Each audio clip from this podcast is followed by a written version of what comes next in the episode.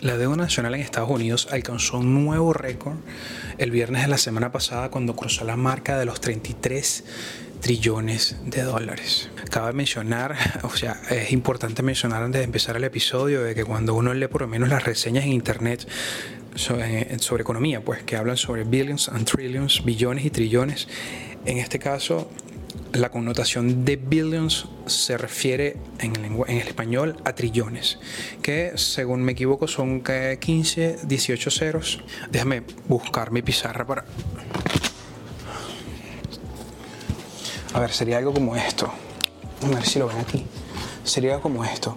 Si tenemos tres ceros, este es el mi, mi, mil, ¿ciertos? Si tenemos tres ceros más, esto sería el millón. Si tenemos tres ceros más, esto vendría siendo el billón, que son los mismos mil millones, ¿cierto? Y si agregamos otro más, otros tres más, este sería trillones. Trillones. Que en inglés, cuando uno lee en internet, se refieren a él como billions. Eso es lo que quiero decir. Que en realidad estamos hablando de 1, 2, 3, 4. 4 por 5, 4 por 3, 12, como 13 ceros. 13 ceros, trillions, ese es el nivel, el nivel de deuda norteamericano. Que cada vez que leo sobre la deuda norteamericana me parece una locura. Sin embargo, vamos a estar hablando de la teoría monetaria moderna que habla sobre precisamente la versión antagónica a lo que yo pienso. Pero vamos a ir allá en un rato. Fíjense que la cifra exacta eh, la he puesto en el título me parece que es con una precisión en, la referencia que lo conseguí, bueno, te, nos da una referencia de la precisión de cuánto es la deuda norteamericana. Es un 54% más alta que hace cinco años y pone en evidencia la incapacidad pues, de los gobiernos y de los partidos para gestionar el gasto que creo que es una de las cosas medulares y más importantes a la hora de votar. Esto está sucediendo básicamente desde, desde el 2001.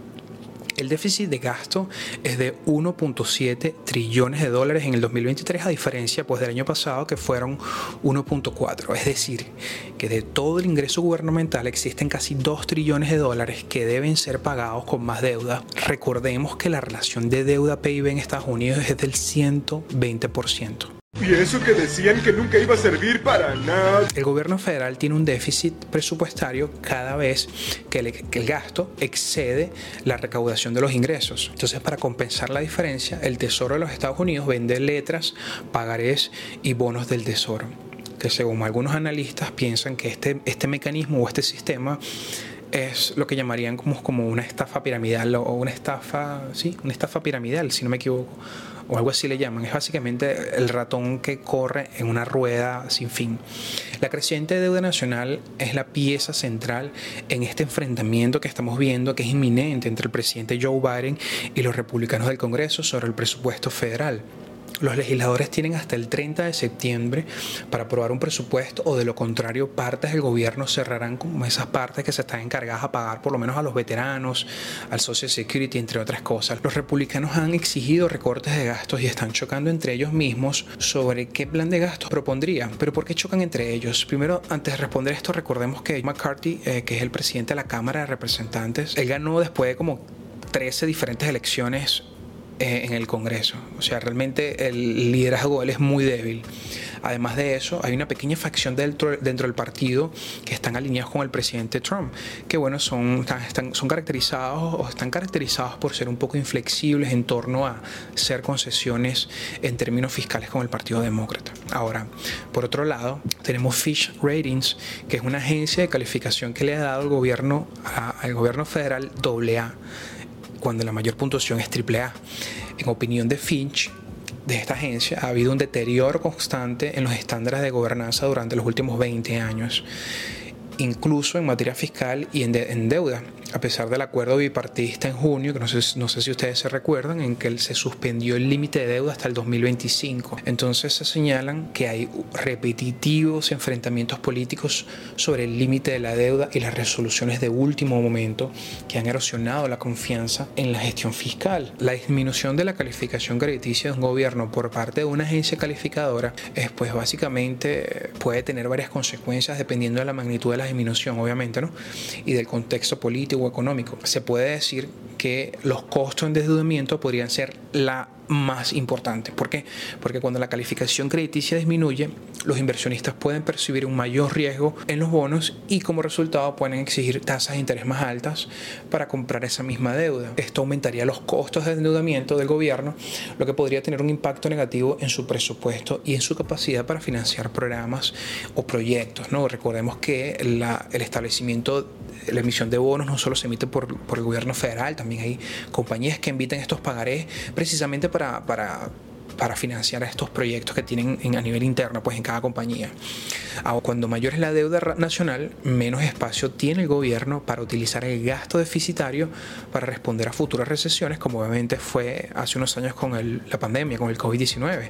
Recordemos que el, gobierno acumuló deuda enviando cheques de estímulo, mejorando las prestaciones de desempleo y otras medidas para apuntalar la economía. Yo siempre lo digo, aquellos que nos alegramos por haber recibido ese cheque son los mismos que nos estamos quejando por los niveles de deuda y por el nivel de inflación que tienen los Estados Unidos en este momento. Recordemos que al aumentar la masa monetaria, sometiendo al, al país con las mismas eh, eh, bienes y servicios, obviamente los costos aumentan. Aunado al hecho de que tuvimos problemas en la cadena de suministro y otro montón de cosas, obviamente la inflación repuntó, creo que a 9.1, creo que fue lo máximo que llegamos. Ahora, los economistas atribuyen a este gasto el hecho de ayudar a que, las economía, a que la economía se recupere rápidamente y crear empleos a un ritmo sin precedente después de recesiones pasadas. Esto es una respuesta que será más difícil repetir cuando más se aumente la deuda. La historia de la deuda estadounidense se remonta a la Revolución Americana. Casi todos los déficits de los primeros días de nuestro, de nuestro país fueron resultados de la guerra. El gobierno federal logró saldar su deuda en 1835. Fue la primera vez que el país quedó libre de deuda. Desde entonces las guerras, las condiciones económicas, las caídas del mercado de valores, entre otras cosas, han contribuido a obligar al gobierno a acumular la deuda de la nación. La visión más generalizada entre los economistas es que esta deuda de la nación puede convertirse en última instancia en un problema, pero no es un problema que debamos afrontar equilibrando los presupuestos ahora mismo. Los bonos del gobierno estadounidense todavía se consideran las inversiones más seguras del mundo y décadas de predicciones sobre la ruina del mercado de bonos aún no se ha hecho realidad. Una visión de los déficits y la deuda pública eh, que ha cobrado importancia en los últimos años está relacionada con la teoría monetaria moderna es aquí donde quería llegar. Los defensores de la teoría monetaria moderna, generalmente economistas y políticos liberales, argumentan, entre ellos obviamente la Secretaría del Tesoro, eh, argumentan que los déficits y las deudas generalmente no importan porque el gobierno, a diferencia de un hogar, pues puede simplemente imprimir dinero. Esto es una locura cuando yo lo leí. Obviamente no soy un experto en este tema, en teoría monetaria moderna, pero bueno, como he dicho antes, la deuda nacional se saldó en 1835, estamos hablando de hace más de 180 años atrás y esta es la única vez en que el presupuesto nacional estuvo en saldo cero. Desde entonces, bueno, el país ha tenido muchos déficits y la última vez que Estados Unidos tuvo un superávit, por cierto, también fue el 2001. superávit es cuando los ingresos son mayores a los egresos, a la deuda, a lo que hay que pagar. Otro dato interesante es que según datos de la OECD, como porcentaje en relación de deuda PIB, el país con un nivel de deuda más alto nacional es, básicamente Japón, que tiene 255% en su relación de deuda PIB. Desde una perspectiva macroeconómica, la deuda nacional en Estados Unidos es un tema que requiere una atención seria y soluciones a largo plazo. Si bien la teoría monetaria moderna y otros enfoques pueden arrojar luz sobre formas alternativas de abordar la deuda, la gestión responsable y sostenible de las finanzas públicas siguen siendo fundamental para garantizar la estabilidad económica y la capacidad de respuesta en tiempos de crisis, me parece. Quiero que me dejes en los comentarios tu opinión acerca de si la teoría monetaria moderna, la teoría monetaria moderna tiene sentido para ti. Ya una vez Janet la secretaria del Tesoro, dijo a los medios de comunicación que deberíamos abolir el techo de la deuda. Esto me parece que es lo peor que se puede hacer porque le estamos dando rienda suelta a que los políticos administren el dinero nosotros y la deuda como les dé la gana. Pues otra cosa que estuve leyendo en algunas de las reseñas es que hay mucha gente que está interesada en que el gobierno de los Estados Unidos mantenga niveles de deuda elevados porque uno de los activos de mayor rendimiento y de mayor seguridad son los bonos del tesoro. Entonces, manteniendo deuda, en teoría se puede decir que se puede seguir emitiendo bonos, que estos bonos emiten un interés para mucha gente, quizás para, para usted y para mí, que vivimos el día a día y no suene algo loco, pero hay muchos millonarios y mucha gente con mucho dinero que tienen miles de millones de dólares en bonos y obtienen unas primas de 5 o 6% por ese dinero invertido.